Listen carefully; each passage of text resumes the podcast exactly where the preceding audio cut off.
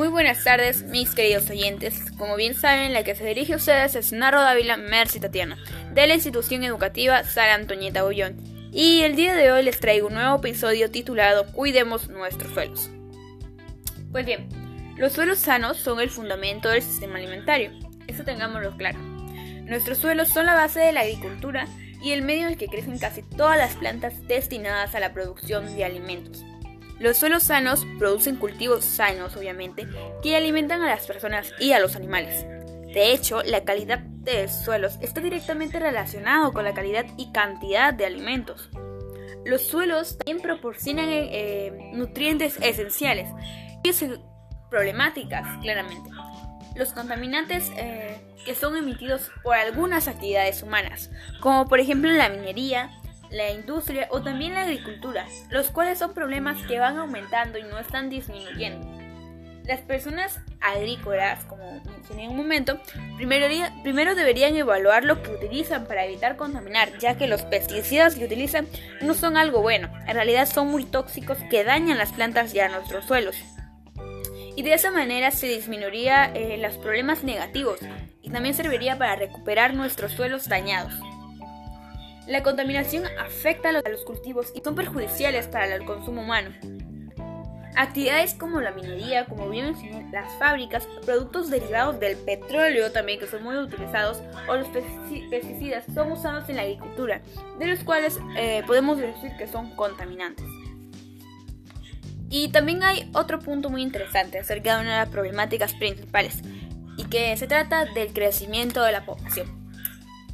Eh, bueno, esto toma como consecuencia que los suelos se conviertan en verdaderos de inmensas cantidades de basura. Y según investigaciones en otros países, grandes cantidades de terrenos están claramente contaminados.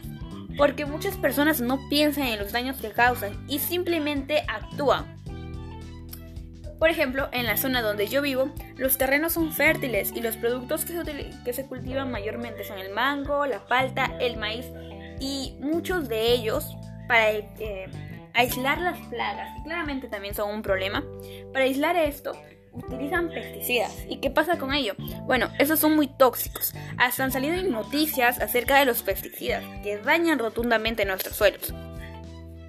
Ante esta problemática, eh, puedo recomendar que eviten también el arado total y el pisoteo excesivo del ganado. Muchas personas del campo dejan que su, que su ganado de, eh, pasee por ahí por cualquier territorio los cuales los cascos y pezuñas del ganado, al permanecer en el suelo, lo endurece e impide la respiración de los microorganismos.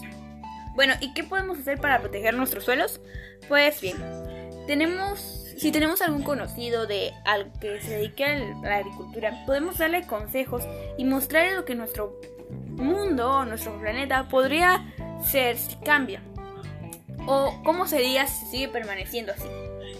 También otra forma es eh, regar nuestros suelos, ya que el agua también es muy esencial para mantener unos suelos sanos que sirvan para una mejor producción agrícola.